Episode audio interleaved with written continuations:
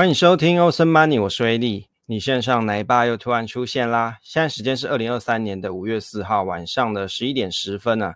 今天我们的内容是薪资扣抵税，日本少子化婚配系统稳定五 percent 获利啊？怎么做？那圆梦价怎么应对？大概有以上这些内容。首先一开始的部分啊，因为最近可能有一些新朋友加入，或是也许你是看了 YouTube 频道啊，或是 FB。才认识威利的，那大概讲一下，大概每个礼拜二跟礼拜五晚上八点会上架 Podcast 内容。那威利其实是做 Podcast，那在 Podcast 的节目大概已经做了三年，从二零二零年的五月九号开始啊，今天录制时间是五月四号，等这一集大家听到的时候，应该就已经满三年了。那我们主要大概有几个节目单元是威利研究室，以及威利来读书、投资小白猫跟威利聊时事，还有威利熬鸡汤。那另外呢，还有一个。单元呢是生活闲聊单元、啊，因为生活闲聊比较像是一个 mix 的组合，那有时候不一定是只有聊投资的东西啊，有可能是生活相关的，或是跟投资没那么相关的东西也会混编在一起。那有时候有的内容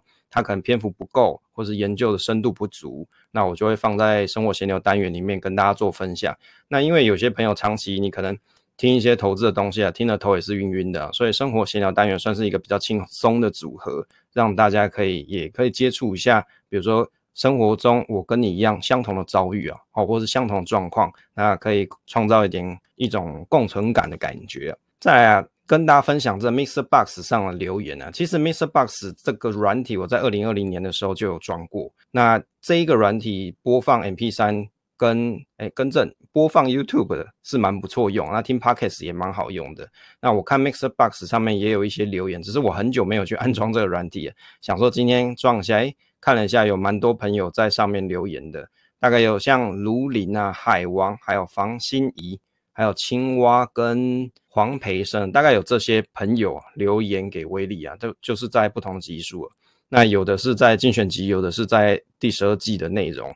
那有更前面的啦，但是我想 MixerBox 的留言其实没有那么好去追追踪啊，没有这么好去 tracking。那甚至其实他们也没有那种留言发信给威力的系统，所以我其实不知道大家有留言的，可能要很久一次去看才会知道哦，大家也其实有留。那另外我有发现，在 MixerBox 这个软体里面。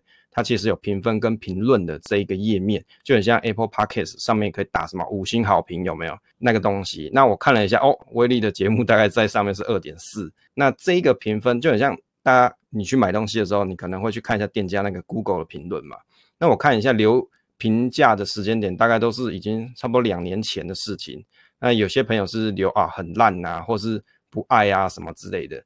但是我觉得在两年前的 Podcast 节目啊，的确威力讲的东西是没那么顺啦。那我想人总是会有点成长吧。至少我觉得在三年后的现在，在讲这种东西啊，或是节目的内容，可能是比较顺一些。虽然赘字也是蛮多的，那我有时候也是会检讨一下，诶，自己的赘字是不是太多？那也会去做努力的改进跟精简。那有时候我听一些老板的报告，常常都会呃哦，那我就知道哦，我千万不要犯相同的错误啊。会让人家听起来觉得很奇怪。好，接下来跟大家分享五月的方格子文稿。我们在每个月的月初大概都会上架一些文章啊，那主要是把最近，例如说像节目上有讲过的内容，或是有新编的一些东西啊，或是我们电子书投资小白猫相关的，就是一起来学习的这些内容，我会把它放在我们方格子的文稿上。那在五月的部分已经上架内容有像零零七二的领息好吗？MBS 是什么？其实这一集的内容呢，是由我们 Podcast 的内容直接去把它转出来，但是有经过修饰之后，排版比较整齐，让大家比较好阅读。那另外还有零零七二的市场周期怎么看？何时是好买点？那如果你对零零七二是有兴趣的，像这种 MBS 的 ETF 啊，你如果不想买美美股的 REM，那你大概在台湾就是选零零七二。那你对于这个标的是有兴趣的，当然你可以直接去听我们 Podcast 内容。那如果你想要看有图表啊，或者是有比较文字的描述、重点整理的话，那可以到我们的方格子上去看。那另外一篇文章是不生气之后变成有钱人的详细读书心得哦。之前我有上架一版是文摘啊，就是把一些重点内容列上去。那详细的读书心得是放放在这一篇里面。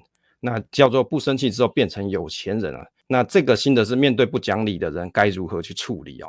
要怎么去处理？那大概威利把自己的一些心得跟想法都写在这里。那这边右边的话是我们大纲啊，大纲比如说像不生气之后变成有钱人的大纲有很多，但我觉得其中有些不错的东西啊，例如说有钱人不吵架，你你来再来就是不被讨厌的勇气是怎么做，那以及用我的语言去表达事情。那我觉得像这些实用的小撇步。那我是等于在这本书里面啊，我是获益良多啦。那有时候你如果在面对到职场的压力的时候啊，用上这些技术可能会蛮不错的。好，接下来跟大家分享这个薪资扣抵税啊。不知道大家现在五月份哦，到大家听到时候应该已经是五月，可能是七八号了，还是九号那个时间点？大家是不是已经去报税了呢？你缴税了吗？那五月一号那时候啊，因为放假嘛，大家劳动节。威力也是老公，所以放了假，我就研究一下怎么去缴这一次的税。那就趁着比如说带小朋友的空档去算了一下金额，我就发现说，哎、今年要缴的税金是去年的，只有去年的六十一 percent，是不是很开心呐、啊？比去年少很多、欸，少了一半以上。那看起来就少了不少，我就很开心。我想说，嗯，今年这个缴的税变少，是不是政府有得政了？不然就是我收入锐减的嘛。哦，因为最近景气不是很好嘛。所以我就想说，开心了一下，也有可能是因为老婆请育婴假没上班，所以就想说，诶，这次怎么缴那么少？后来呢，仔细去看一下，原来是公司的薪资扣缴税额是比前一年度多。我觉得公司可能每个公司不一样啊，有些公司它就会编一些名目嘛。那我想不知道为什么这一次的公司编了一些名目，等于是说有些税金的部分是在扣缴税额里面先提拨进去的，并不是我真的少缴钱。实际上要缴税金还比去年度还要多了二十四 percent，所以我算完之后就觉得很懊恼哦，早知道不要研究了哦，就是想说比较少就好，没想到一算不得了，不一算不算不得没怎样啊，算了不得了，就觉得啊还缴比去年还多，就觉得诶心里好好像就没有这么开心了，就赶快用这个台新黑狗卡无脑刷刷就结束这一回合，反正没多少钱就直接刷一刷，我就也没有再特别去研究说我要用什么卡，还是我要。分账单去 Seven 那边缴钱。其实如果你要缴税金，很多人啊，你倒是可以去考虑那种拆账的方式去缴，好像有不少的优惠啦。那但是威力没有研究这么仔细。那如果你税金很多人，那建议你可以去研究一下，也许可以省一些钱。这个扣缴税额其实会让人有一种幻觉，是觉得说缴的税比较少，所以有些。高收入族他会使用劳退自提六 percent，也就是你的薪水六 percent 呢，他就直接进你个人的劳退账户里面，这是个人专户啦。那政府说是不会破产啦，因为那是你个人的专户，在你每个月有薪水进来的时候，他就提拨进去了。那这个部分呢是不会列入你年度薪资薪资的所得税额。一方面是平常你就没有在领这笔钱嘛，那就就进了退休专户，那不知不觉就有机会。省下不少钱啊，更正，存下不少钱。那股利扣抵税额还有退税，到底怎么做？大家不知道有没有这个经验？如果你去看一些存股的社群啊，或是 FB 社团啊，有很多人说啊，我今年又退税了，是不是听起来很羡慕，觉得很爽，对不对？别人超爽，为什么我都没退税啊？我怎么都没有，他就有嘞，很奇怪，对不对？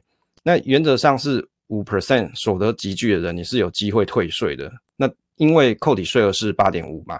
所以你一加一减，你去算，大概就有这个三点五 percent 的退税部分。但是如果你的薪资所得税额是十二 percent 或是更高的人，那你领股息啊，基本上就是要缴税。当然，这个股息变多，你看到扣抵税额的这个数字变多啊，会让你比较开心啊。但是事实上这也是幻觉，因为其实你是缴比较多的哦，因为你的所得税额是比所得税级距是比较高的人，其实你还是要缴税。其实有退税啊，不代表说收入比较少。啊，威力在 FB 贴贴这篇文章的时候，其实有一点还没有写到。其实有些人他是属于业务性质的工作，如果你是业务性质的工作，有可能你的退税不一定是真的是政府给你钱，有可能是你当时，比如说是奖金的收入啊，就先被扣扣抵税额缴进存到这个税金当中啊，所以你会觉得，哎，好像有退税很开心，其实是是已经先被扣缴进去了。这个薪资扣缴税额到底是什么东西啊？威力也问问我们这个神奇的 ChatGPT 啊，是指说一个人的薪资或是工资当中，由雇主在发放薪资的时候直接就扣除的税金金额，那这些税款就会被交给税务机关嘛，用来支付各个开支啊，比如说国防医疗这些东西。所以理论上薪资扣缴税额它这个制度会让你一部分的收入先进到政府的口袋，所以到你五月报税的时候，有可能你没有去计算到这一笔钱，你就会像威利一样也觉得，哎，好像少缴钱了。事实上，你要去看整个试算表里面，你 total 缴纳的金额是多少，而不是只看你现在要补缴多少。哦，所以其实五月是补缴多少的意思，并不是你 total 要缴的是多少是在那里，不是，是补缴多少。啊，这个是一个简单的观念啊，就给大家当参考。也许大家已经报税很久的人，你大概就会有这个观念。那有些人，你的税金是你爸妈帮你报的，或是你的家人帮你报的，那你可能就不晓得这一段了。接着来跟大家分享这个日本少子化研究啊。那威利最近又看了这个日本的新闻啊，就提到说日本的少子化研究。就有个教授在做演讲，关于说，哎，为什么这日本人少子化的问题这么严重？因为台湾其实也跟日本的状况已经很像，所以我觉得他所做的研究某种程度是有参考价值的。那他在这个影片里面是提到说，日本面临少子化的问题啊，主要的原因导致啊这个少子化越来越严重的情况是指，因为结婚率下降的关系啊，特别是晚婚的现象越来越严重。从一九七零年代后期啊，无论哪个年龄都有未婚的现象，而且啊，初次结婚的平均年龄也已经持续十多年的上升哦，就代表说晚婚的人越来越多嘛。晚婚会导致什么啊？可能就有不孕症嘛，就生不出来哦。我想生，我有钱了，等我有钱了，哎，我想生了，可是不好意思，年纪大了，身体不行了，所以你生生小孩的难度就会变得更高嘛。所以晚结婚其实也是某种程度也是。少子化的原因之一啊。另外呢，还要解决的是加速大家怎么样子去早期做结婚嘛，就更早的结婚。再来就是要怎么让大家去增加结婚率啊，因为其实结婚率也是一个重点，因为越结婚越来越少人在结婚了，在日本的社会里面，所以结婚的人越来越少，当然就不会有小朋友嘛，这是很正常的现象。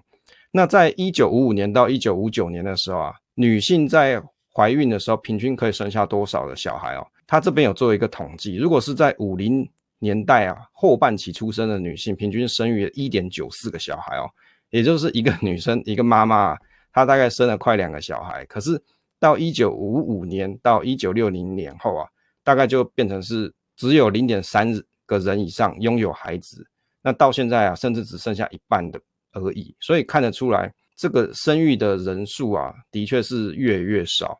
那我觉得它里面所讲的东西是蛮有价值的，因为这也是我们台湾现在面临到的问题。那么你不妨去借鉴一下日本的方式，他们到底怎么去做改善？当然，现在他们也还没改善完成，至少他们有些做一些 study，他有一些初步的方向可以给大家做参考。那当然里面呢，他后面讲到说要改善的因素有很多，例如说你要改善整个就业环境嘛。或者是家庭的资源，还有教育啊、房地产这些东西啊，房地产的价格这些也是他们所研究的内容。例如，还有在于未婚人士、单亲青年者，他们要有什么方式，政府要去指引他们一些财政预算，让他们有机会好好成家。我在看这一则影片里面的时候啊，我看教授有讲到一个问题点是在于，像日本人他们是类似像终身雇佣制嘛。那有些日本年轻人，你到大企业去上班之后，其实你要在哪边上班，你的 location 呢，就业的地点是你自己没办法决定的，所以会变成说，也许两个人都要上班的情况底下，这两个人他就没办法住在附近，或者是没办法住一起，那你就会发现说，他们要做结婚或是生育的打算就更加困难了。这也是日本的就业环境上面所面临到的情况，导致生育率下降的情形之一啊。另外呢，他这个节目里面啊，哦，这个是翻摄于这个 AILL 这一个软体开发商的资料。那我觉得他这里面讲的东西也蛮好的。这个 AILL 是什么？这是日本政府找了软体商去开发的婚配系统。哎，你看这个日本人是不是很厉害？他这玩意儿啊，已经在好几年前，两三年前大概就做了。这个是叫做 AILL，最主要的功能是让大家可以通过。这个 APP 啊，这个 App 或是这个网站上面，你去找到合适的对象，而且这个合适的对象它是有经过筛选的，那而且有政府这边来做一起做介入，一起去去设计跟开发出来的。那我觉得这个方式啊，的确是台湾可以去借鉴，因为我们很多单身的贵族，不管是男生女生，其实你在婚配市场里面或是交友市场，你面对到的问题是什么？你不知道对方的资料到底是真的还是假的。即使你花了大钱去找了联谊公司，好了，联谊公司里面很多枪手，你不晓得你认识的到底是枪手还是真的他真的要结婚的，你搞不清楚。你可能花了大钱，只是去缴别人的薪水而已。哦，就是因为找枪手要给给薪水嘛。那你可能只是缴了钱，得不到你要的东西。但是如果有政府来监督跟协助，来帮忙核实这些要做婚配活动的年轻人的话，那我相信这样子的资料会更加的可靠啊。那我想这个东西倒是台湾可以去参考。可是你看台湾现在什么少子化办公室，好像也没有听说他没有推出政府出的官方的婚配系统，好像没有嘛。但是你看日本人有做啊。那这是是不是就可以来参考一下？也许没有办法马上改善整个社会的环境，但是至少它有一个初步的方向，它至少给大家一个可靠系统。当你想要去认识到另外一半的时候，不管你要认识男性、女性，你通过这个系统去找到可靠资料来源。那当然，有些人你在婚配系统上面，你会去选一些很高要求的东西啊。那我倒觉得，如果在很高要求的情况底下，有可能找不到人的情形，你可能就要放低你的标准啦。因为毕竟你找人，别人也是在筛选你啊，都都是一样，都是相对的。那其中啊，这一个网站呢，它里面有提到说，到底日本人异性相处的比率啊，它里面有一个图很有意思，它要提到说，从一九八二年到二零一五年的统计区间，没有谈恋爱的男生啊，跟没有谈恋爱的女生啊，大概这个趋势都是往上。那有异性朋友的这个比率啊，也是逐年下降，这很奇怪吧？为什么？这些人他们有结婚啊，没有恋，应该说他要结婚之前肯定要先恋爱嘛。那没恋爱的人啊，跟有异性朋友的人是刚好这个是呈现负相关的。那我觉得是日本的社会可能出现了某种程度的问题，导致他们没办法去认识异性。可是这个情况在台湾也是会有的。比如说现在台湾很多科技业上班族嘛，像威力公司的一堆，很多人他因为在都是男性的环境底下，他很难认识女生。唯一认识女生的途径是什么？去那个楼下拉比去认识拉比的小妹妹嘛。那可是最近公司来的这些小妹妹，有的都结婚了，所以好像也没办法认识什么。那再来你要认识什么？女的工程师嘛？女的工程师说实在，这个比率也很低啦，哦，很少人，不然就已经结婚，或是已经有对象。所以对工程师来说，在科技业里面，你要在职场环境去认识到异性，其实有点困难的。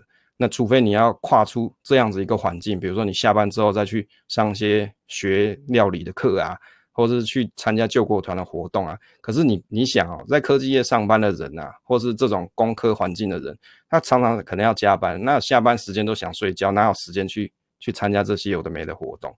所以这也是一种你会减少跟异性 相处比率的情形啊。那另外呢，在这个网站里面有去做一些统计，无法结婚的一些原因哦，像。大概归类有几个可能啊，好，第一个就是他觉得自己对异性没有吸引力，再来就是不知道怎么去遇到异性，然后不知道怎么跟异性说话，再来是怎么样是当一个情人，怎么样去当情人这件事不晓得，哇嘎拉奈不知道怎么谈恋爱也是，所以你看这很多的东西是现在日本人遇到的情况，但是我觉得像不知道怎么当情人跟谈恋爱啊这两个 item 呢，其实都可以通。通过某一些 training 的方式，或者是像第三点，不知道怎么跟异性说话，这也是可以通过 training 的方式去解决的。那第一点跟第二点啊，第一点比较像是心理自信心的建设，那第二点遇到异性，这个倒是可以通过日本政府的这个婚配系统去解决。所以有些东西，假设政府真的是要帮助年轻人去解决少子化的问题的话，那像这些东西就是可以努力的方向嘛。例如说，你可以在社会大学里面。开设一些关于怎么去跟异性相处的课啊，怎么谈恋爱的东西啊。虽然这些东西大家会觉得很可笑，哎，奇怪，我以前谈恋爱，像威力谈恋爱，我也没去上什么课啊，没有啊，我有买一些书来看啊，但是我没有去上过课。那但是如果政府有心啊，想要去解决少子化问题，那初步你就是要让大家有机会跟异性相处嘛。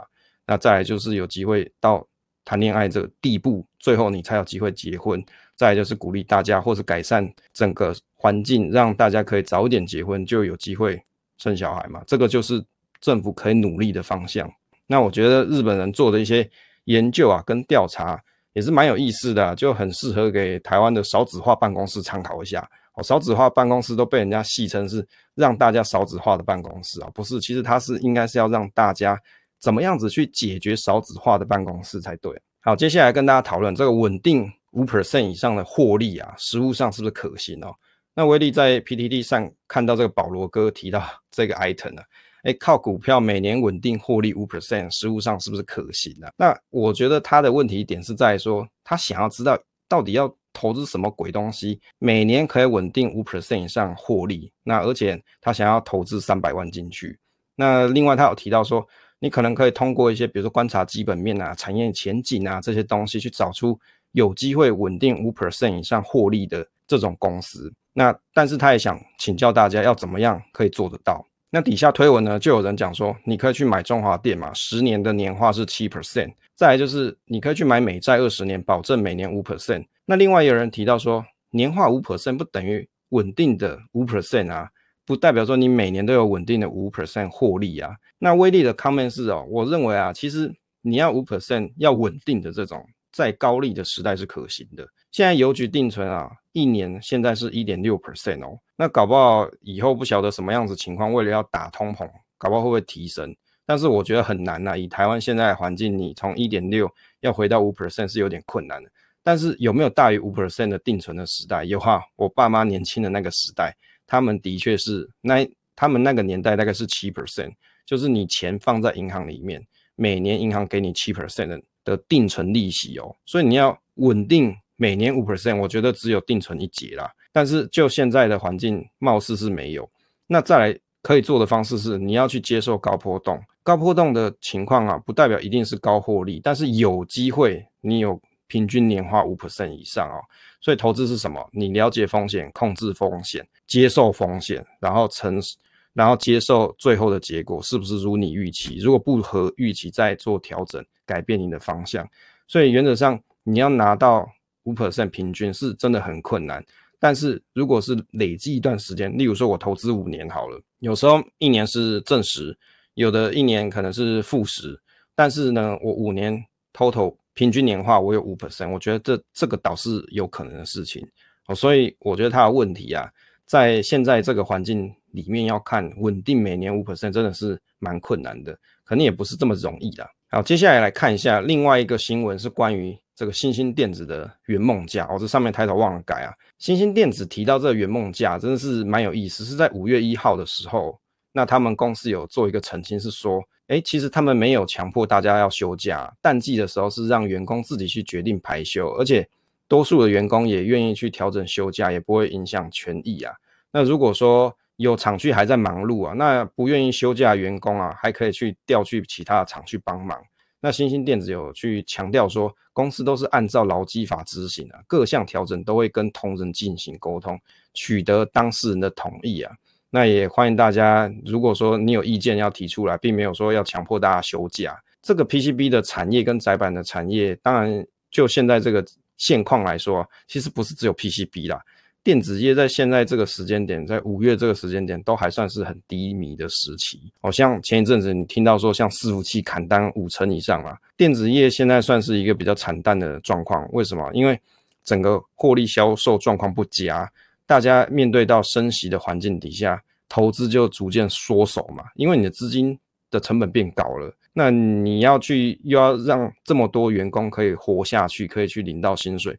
那就变得是你每一笔投资你都要很谨慎了。那当然，在要生产东西没这么多的情形的时候，那业主会希望说大家去放无薪假，这也是可以去理解啦。只是我就是觉得说，啊，你要加叫大家去放无薪假，你就讲无薪假，取一个什么叫圆梦假，是要圆什么梦？啊，没有钱要怎么圆梦啊？这个。新闻上有人这样写，很好笑。他说：“你要给人家圆梦，你要给钱嘛，你不能说没有钱的情形叫做圆梦假，到底是要圆什么梦？”那劳动部就提出说，如果是因为要因应景气的因素啊，需要减半休息，就是要取得劳工的同意，你不能单方面去要求人家去放无薪假，也不要用一些奇怪的名字来抽换词面。那如果有违反劳基法的话，可以重罚啊，不要讲重罚，就是处罚 新台币两万到一百万的罚款呐。啊，这个讲实在的，罚这两两万块到一百万，根本就当成本生产成本就好了，也不是什么很严重。所以你看，其实台湾政府这些法条啊都没有随时间而改变。这个两万跟一百万，不知道几十年前的东西就定在定在那边了。那现在这个时代，你两万跟一百万对这这些业主来说，不就很少钱吗？其实现在这个环境的确是这样。那你如果面对到说无薪假啊，或是这种圆梦假，应该怎么应对啊？就威力的看法来说啊，通常会面对到这种情形的人，通常像是作业员，也就是因为生产线上现在不需要开工嘛，那不需要开工情形，他当然是希望你去放假。所以呢，你要解决这个问题，不如你趁休假的时候好好去充实自己，或者是你可以去修一些其他的课程。让你有更好的一技之长，不要再去当作业员。